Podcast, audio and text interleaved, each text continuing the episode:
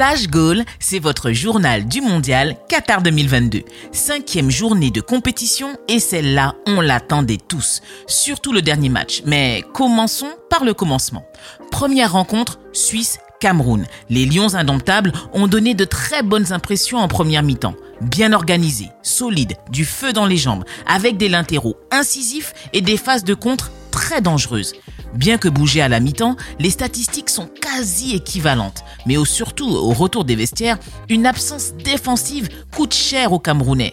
L'ironie du sort, Mbolo, Camerounais d'origine, arrivé en Suisse à l'âge de 6 ans, marque à la 48e minute le but de la partie qui donnera la victoire à la Nati 1-0. Alors, ironie du sort ou sort ironique? Le deuxième match, lui, pose beaucoup moins de questions.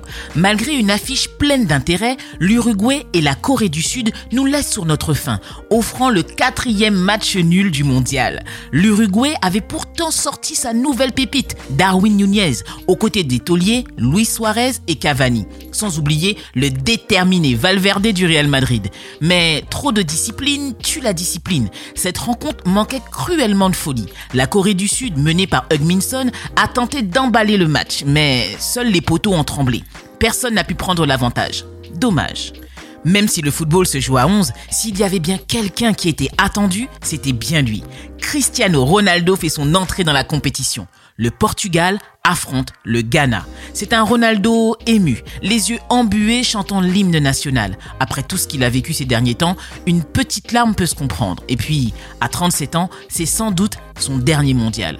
Une fois l'émotion relâchée, place au terrain. Et le Ghana n'est pas venu faire de la figuration.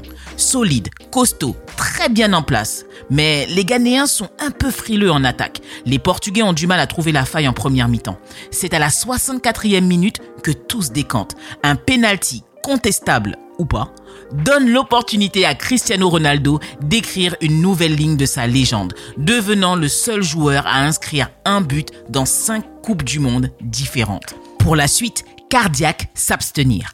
Ayou égalise à la 73e. Joao Félix répond à la 78e. L'entrée fracassante de Rafael Leao redonne l'avantage au Portugal. Mais le Ghana ne lâche rien et répond grâce à Bukhari à la 89e minute. C'est finalement sur un score de 3-2 que le Portugal remporte son premier match pour le plus grand bonheur des amoureux du ballon rond.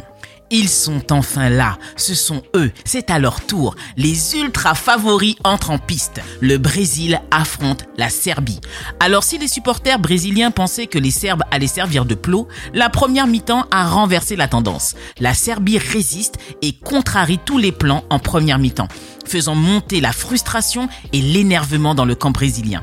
Il faut attendre la 62e minute pour que la magie opère et quelle magie Richard Lisson ouvre le score en renard des surfaces, puis sur un jeu collectif délicieux, double la marque avec une volée acrobatique exceptionnelle, digne d'un prix Pushkas. Magnifique. Bémol de la soirée, Neymar sort sur blessure à la 79e minute.